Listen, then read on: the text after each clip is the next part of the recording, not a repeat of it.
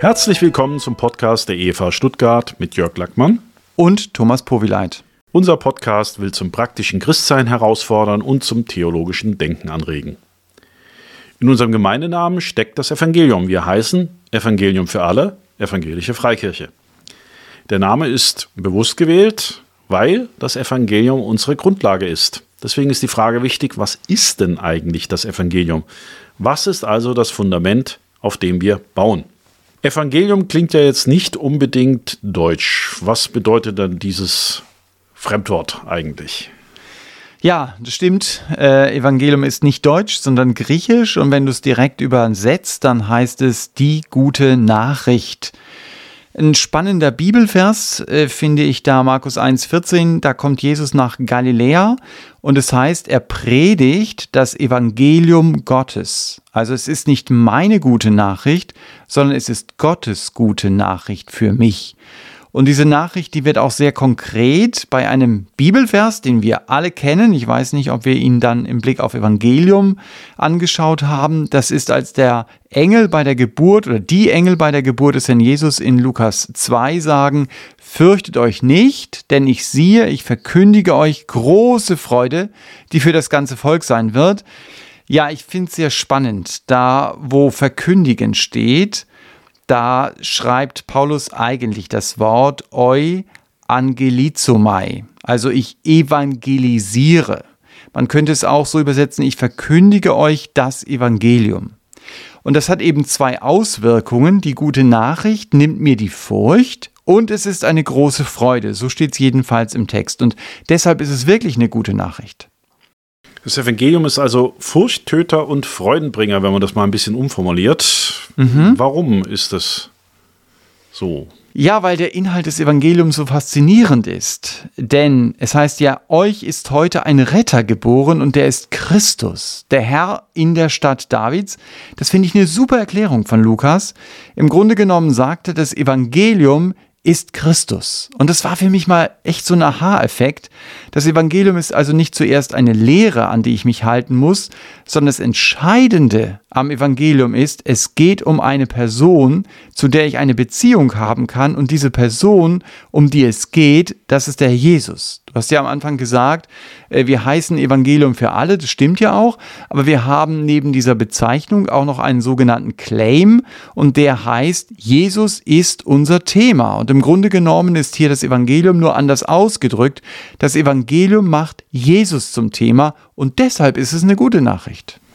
Ich finde es wunderbar, dass sich da alles um Jesus dreht. Ich habe heute ein Video geschaut von einem orthodoxen Priester aus Krefeld, mhm. der auch äh, erklärt hat, was, was Glauben ist, aber der gesagt hat, wir tun Gutes und halten die Gebote. Mhm. Also das war so sein Fokus hauptsächlich. Mhm. Er hat die Beziehung dann, ähm, war bei ihm eher Nebensache. Das heißt, Evangelium ist ganz direkt bei, nach unserem Verständnis mit einer Person verbunden, mit Christus. Richtig.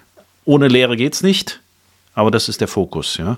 ja. Ähm, was spielt da noch mit an Inhalten? Weil nur eine Person ist es ja auch nicht.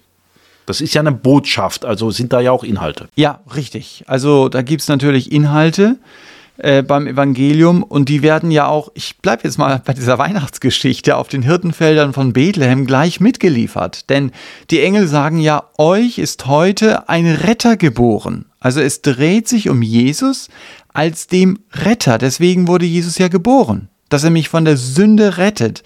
Und den gleichen Gedanken, den drückt Paulus mal ganz klassisch aus in den sehr bekannten Versen in 1. Korinther 15, 1 bis 3. Da sagt er, ich habe euch das Evangelium verkündigt, also diese gute Botschaft, dass ihr durch sie gerettet werden. Also es ist die Nachricht von Jesus, die mich rettet.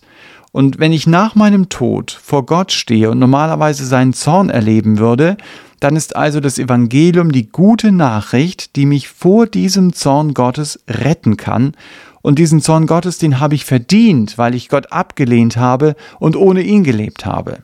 Und die gute Nachricht ist jetzt praktisch, von dem Zorn gerettet zu werden. Richtig. Das ist die gute Nachricht. Und das ist die Lehre, an mhm. die ich dann glaube.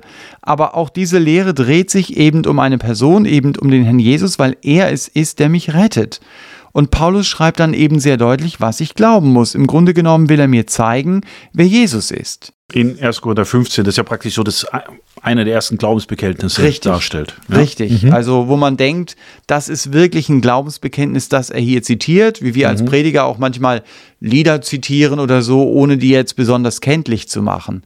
Aber das ist, was Jesus ist. Er ist mein Retter. Er ist eben nicht der Sozialreformer oder der Weltverbesserer. Paulus sagt, haltet das Evangelium so fest, wie ich es euch verkündigt habe. Also glaubt das über den Herrn Jesus, haltet daran fest, was die Bibel über ihn sagt. Und damit sagt Paulus natürlich auch, glaubt nicht den Leuten, die euch etwas anderes über Jesus erzählen oder euch motivieren wollen, an einem Jesus festzuhalten, der mit dem Jesus nichts zu tun hat, so wie die Bibel uns ihn vorstellt. Wie stellt die Bibel uns jetzt Jesus genau vor? Wo legt sie da besonders Wert und betont das? Ja, ich bleibe mal bei 1. Korinther 15, ab Vers 3, da sagt Paulus ja, eben, wie du eben sagtest, wahrscheinlich ein altes Glaubensbekenntnis, wo das eben verdichtet deutlich gemacht wird, was man über Jesus glauben muss, um gerettet zu werden. Und er sagt, Jesus ist für meine Sünde oder für unsere Sünden gestorben nach den Schriften. Ist also genau dasselbe, was Lukas auch sagt, wenn er sagt, euch ist heute jemand geboren, der euch von der Sünde rettet, euch ist ein Retter geboren. Also da sind die beiden einig. Das macht also den Kern aus in diesem verdichteten Glaubensbekenntnis mhm. bei beiden, diese mhm. Rettung des mhm. Evangeliums. Ja? Genau. Das ist dieser Kern. Jesus ist gekommen, dass er sein Leben als Lösegeld für mich gibt. Das sagt er eben an einer anderen Stelle. Ich, ich finde es ein sehr starkes Bild. Also, das heißt ja, ich bin gekidnappt, ich bin gefangen, fest in der Hand einer anderen Macht. Und jetzt kommt der Herr Jesus, er gibt sein Leben, damit ich wieder frei werde. Also, er gibt sein Leben als Lösegeld. Er bezahlt für meine Sünde. Und deshalb rechnet Gott mir meine Sünde nicht mehr zu. Gott kann mir vergeben und trotzdem gerecht bleiben, weil Jesus mit seinem Leben für meine Schuld stellvertretend bezahlt hat. Und das, was ich tun darf, ich muss das glauben, was Gott über seinen Sohn sagt. Und ja, ich muss glauben und das hat natürlich auch mit Handeln zu tun. Dann komme ich im Gebet zu Gott, dann bekenne ich ihm meine Schuld, dann bitte ich ihn, bitte vergib mir und sei der König, der Herr meines Lebens. Ich will ab heute nach deinem Wort leben und eben nicht nur nach meinen Wünschen. Das Bekenntnis in 1. Korinther 15, ich nehme an, dass du das jetzt komplett durchgehen willst, ähm, geht ja noch weiter. Was steht da dann noch? Ja, du kennst mich schon gut, Rettung. genau. Ich will das durchgehen. Ja, du hast ja schon zwei, dreimal jetzt auf das Thema, äh, auf 1. Korinther 15 ange. Genau, ich bin ja derjenige, der versucht, auch bei, bei wenigen Bibelversen zu bleiben und nicht äh, Bibelaufschlagwettbewerb zu machen. Ja, Paulus sagt es aber auch sehr zentral. Jesus ist nicht nur gestorben, er ist auch auferstanden. Und das betont er ja. Er sagt, Jesus wurde begraben, er ist auferweckt worden am dritten Tag nach der Schrift. Und da macht Paulus deutlich, diese Tatsache ist glaubwürdig. Und er unterstreicht dann diese Glaubwürdigkeit der Auferstehung des Herrn Jesus ja auch. Er macht deutlich, ja, er ist zunächst mal dem Petrus erschienen, dann ist er den zwölf Jüngern erschienen, dann ist er 500 Brüdern auf einmal erschienen, von denen viele heute noch leben. Das heißt, diejenigen, die Paulus hier zugehört haben, die konnten hingehen und die konnten sich von Augenzeugen bestätigen lassen, es ist so, wie Paulus es sagt, Jesus ist tatsächlich auferstanden. Und deshalb ist es so wichtig, dass wir bei der Verkündigung des Evangeliums betonen, Jesus ist tatsächlich auferstanden. Und damit wird deutlich, Jesus ist der Sieger über den Tod. Der Tod hat für mich seinen Schrecken verloren, wenn ich zu Jesus gehöre. Und durch die Auferstehung macht er Jesus deutlich, der Tod konnte ihn nicht festhalten, weil er sündlos war, so wie er es immer behauptet hat. Und weil Jesus sündlos ist, kann er meine Sünde tragen und deshalb kann er mir auch vergeben und deshalb kann der Tod nicht mich auch in den Abgrund reißen. Also auch für mich wird das Sterben als Christ ganz sicher nicht einfach sein, aber die Zeit nach dem Leben wird schön weil ich dann nämlich bei Jesus bin. Hundertprozentig. Und das ist doch eine gute Nachricht. Das ist Evangelium. Wobei interessant ist, dass ja gerade diese gute Nachricht, die ja wirklich gut ist, dass das heute bestritten wird. Also es gibt ja wirklich auch Christen, die sagen, Jesus ist nicht auferstanden und Jesus ist nicht für unsere Sünde gestorben. Mhm. Während Paulus hier in diesem Glaubensbekenntnis und die frühe Kirche ja auch ganz klar sagt, Jesus ist gestorben, auferstanden und halt für unsere Sünden gestorben. Richtig. Also wenn man das so nimmt, wie es eigentlich geschrieben wird, gegen das, was heute manche, manche sehen die Auferstehung ja nur so, so geistlich mhm. und er ist nicht für die Sünden gestorben, sondern nur um die Liebe zu zeigen, mhm. würde dem hier also widersprechen. Deutlich. Also Paulus wird da richtig aus seinem Sitz rauskommen, ja. Also wird sagen, nein, Jesus ist tatsächlich auferstanden. Äh, und das unterstreicht eben diesen Punkt, über den wir gerade geredet haben. Er ist der Retter, aber es geht noch weiter. Äh, es geht weiter in dem Sinne, dass er sagt, er ist auch Herr in der Stadt Davids. Da spielt der Lukas eben darauf an, der Herr Jesus. wieder bei Lukas, genau, ja. Genau, Ja, er ist in der gleichen Stadt geboren worden wie der König David. Vielleicht sind die beiden in die gleiche Toraschule gegangen, äh, nur tausend Jahre später, der Herr Jesus. Aber wenn man natürlich auf den Bergen um Bethlehem herum steht, dann hat man eine ähnliche Perspektive, wie man auf diese Stadt schaut. Also, aber der Herr Jesus wird der Herr sein, er wird der König sein eben in der Stadt Davids. Er wird sein Reich aufrichten. Das ist auch etwas, was da mitschwingt. Und auch das ist Evangelium. Also wir haben ja heute immer sehr viel pessimistische Nachrichten, wenn wir in die Tagesschau schauen. Aber die Bibel gibt uns optimistische Nachrichten. Sie sagt uns, diese Erde hat eine atemberaubende Zukunft. Also sie wird erneuert werden. Jesus wird herrschen. Darauf kann ich mich freuen. Und jemand hat mal gesagt, wir sind ja jetzt beim Evangelium, das Evangelium umfasst die Schöpfung, den Sündenfall, die Erlösung und die Wiederherstellung. Und diese Tatsache, Jesus ist Herr, betont vor allem die Wiederherstellung von Gottes ursprünglicher Erde, so wie sie eben vor dem Sündenfall war. Das ist klasse, oder? Mhm. Das heißt praktisch, äh, Jesus als Messias Richtig. ist ja mit der Wiederherstellung sehr stark verknüpft. Ich habe übrigens über die Tora-Schule gedacht, ob die dann Tora-Schule Ben David heißt. ja, Vielleicht. Äh, in Bethlehem damals.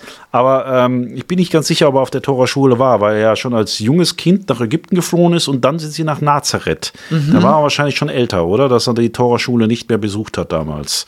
Aber gut, das sind äh, Spekulation Kleinigkeiten. vielleicht als älteres Kind oder so. Ja, äh, es- äh, nur so ein Nebenthema. Ja. Ähm, also Errettung, aber natürlich auch, er ist der zukünftige König, deswegen wird ja betont, er ist aus dem Haus Davids und, und, und kommt dann, um sein kommendes Reich aufzurichten. Das ist auch Evangelium. Kannst du über das Reich ein bisschen was sagen? Genau, das ist auch Evangelium. Es geht eben, wie ich schon eben sagte, um Gottes großartige Zukunft, die er mit uns Menschen geplant hat. Das ist eben die Hoffnung, die weit über das Leben hinausgeht, eine Hoffnung, auf die ich mich freuen kann. Und er wird dieses Reich aufrichten. Und äh, es ist einfach so, dass die Bibel, wenn sie vom Evangelium redet, auch ganz entscheidend über dieses Leben hinausschaut. Paulus sagt das sogar mal umgekehrt, eben in 1. Korinther 15, wenn ich nur in diesem Leben auf Jesus hoffe, dann bin ich ein echt armer Tropf. Denn die gute Nachricht ist doch, nach meinem Sterben geht's weiter. Ich habe letztens ein Zitat gelesen, fand ich richtig cool. Da hat jemand gesagt, also wenn ich gestorben bin, dann bin ich nicht tot, dann bin ich nur umgezogen. Und dieser himmlische Wohnsitz, der ist natürlich viel besser als alles, was man mir auf dieser Erde anbieten kann.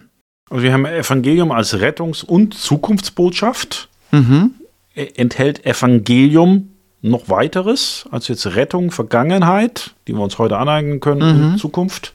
Ja, es enthält noch weiteres. Also wir merken schon, es ist gar nicht so einfach, Evangelium zu erklären. Das klingt so einfach. Recht ist umfassend, das? ja. Ja, was ist das Evangelium? Es ist Rettungsbotschaft, Zukunftsbotschaft. Hast du gut auf den Punkt gebracht. Es ist aber es Botschaft von der Freiheit. Also für mich ein ganz hilfreicher Vers, 2. Samuel 18, das Kapitel. Da kommt ein Läufer zu David, der ihm sagen will, wir haben deinen Sohn Absalom besiegt. Der Sieg ist unser. Also das ist ja eine spezielle Geschichte. David hat ja nicht so reagiert, wie man es eigentlich erwartet hätte. Aber diese Läufer, die gab es häufiger. Und die haben im Grunde genommen gesagt, wir sind die Sieger, ihr seid frei. Ihr müsst keine Angst haben, dass ihr irgendwie in Sklaverei gerät, denn der Feind ist nicht mehr da. Wir haben ihn besiegt. Und da kommt ja dieser Läufer in 2. Samuel 18, um diese Botschaft zu melden. Und es heißt dort im hebräischen Text, dass er eine gute Botschaft meldet. Und es gibt ja eine griechische Übersetzung des Alten Testamentes, die sogenannte Septuaginta. Und sie übersetzt diese gute Botschaft wirklich mit dem Wort Euangelion. Also das ist die Nachricht vom Sieg, die Nachricht von der Befreiung. Und wenn wir das Evangelium weiter sagen, dann sagen wir im Grunde genommen, du bist frei weil ein anderer für dich gesiegt hat. Ähm, das halte ich für einen sehr wichtigen Aspekt des Evangeliums. Also ich muss als Christ dann nicht mehr Sklave meines Geizes, meines Stolzes, meines Hochmuts, meiner Unreinheit oder meiner Anerkennungssucht oder was immer sein. Es gibt Freiheit. Jesus will mich davon retten. Er ist der König, der alle Macht hat und ihm gehöre ich als Christ und deshalb darf ich seinen Sieg auch in Anspruch nehmen, indem ich immer wieder bete, Danke, Herr Jesus, du hast mich frei gemacht. Also das Evangelium ist die gute Nachricht von der Freiheit, in der ich leben darf. In der Definition, die wir jetzt hatten über das Evangeliums, das findet ja alles schon am Anfang des Glaubens statt. Ja, vor allen Dingen diese Rettungs- und Zukunftsbotschaft, ja. die dann tief in meine Gene eingepflanzt wird. Die Freiheit, die mag später vielleicht ausgeprägter sein, mhm. aber die ist ja auch im Anfang schon mit drin. Ja, Gibt richtig. es auch Dinge, die, die noch bedeutsam sind, wenn man jahrelang schon als Christ dabei sind? Oder ist Evangelium nur so Kinderschuhe und irgendwann ist das dann weg? Ich habe den Eindruck, dass viele Christen so denken, aber Evangelium ist nicht ABC des Glaubens, sondern äh, mir ist es in den letzten Jahren viel wichtiger geworden, dass Evangelium das A bis Z ist. Also wenn ich meine Rettung vergesse, die der Herr Jesus mir gegeben hat, dann verliere ich meine Motivation auf dem Weg, ihm nachzufolgen. Äh, ich folge ihm doch aus Liebe nach, weil er sein Leben für mich gab und daran sollte ich mich nie gewöhnen. Aber im Grunde genommen macht das Evangelium mir doch auch deutlich, es ist alles Gnade. Es ist alles unverdientes Geschenk Gottes. Und ich habe manchmal so den Eindruck, wir klopfen uns auf die Schulter und sagen, hey, das habe ich schon gebracht und das habe ich schon erreicht. Aber Paulus sagt in Apostelgeschichte 20, ich bezeuge, finde ich spannend, diese Formulierung, das Evangelium der Gnade Gottes. Und es ist für mich nicht nur Gottes Gnade, die mich rettet, sondern ich brauche Gottes Gnade jeden Tag. Und Gottes Gnade ist es, die mich auch verändert. Also Gott schenkt mir aus seiner Gnade die Kraft, anders leben zu können, so leben zu können, wie es Gott gefällt. Das kann ich nicht aus mir selbst heraus. Und das ist Evangelium, das ist gute Nachricht. Ich muss es nicht selbst versuchen, den Anspruch Gottes zu erfüllen. Und da wird mir ziemlich schnell die Zunge aus dem Hals hängen. Aber es ist super zu erleben, Gott selbst schenkt mir seine Kraft, ein anderes Leben leben zu können. Völlig unverdient.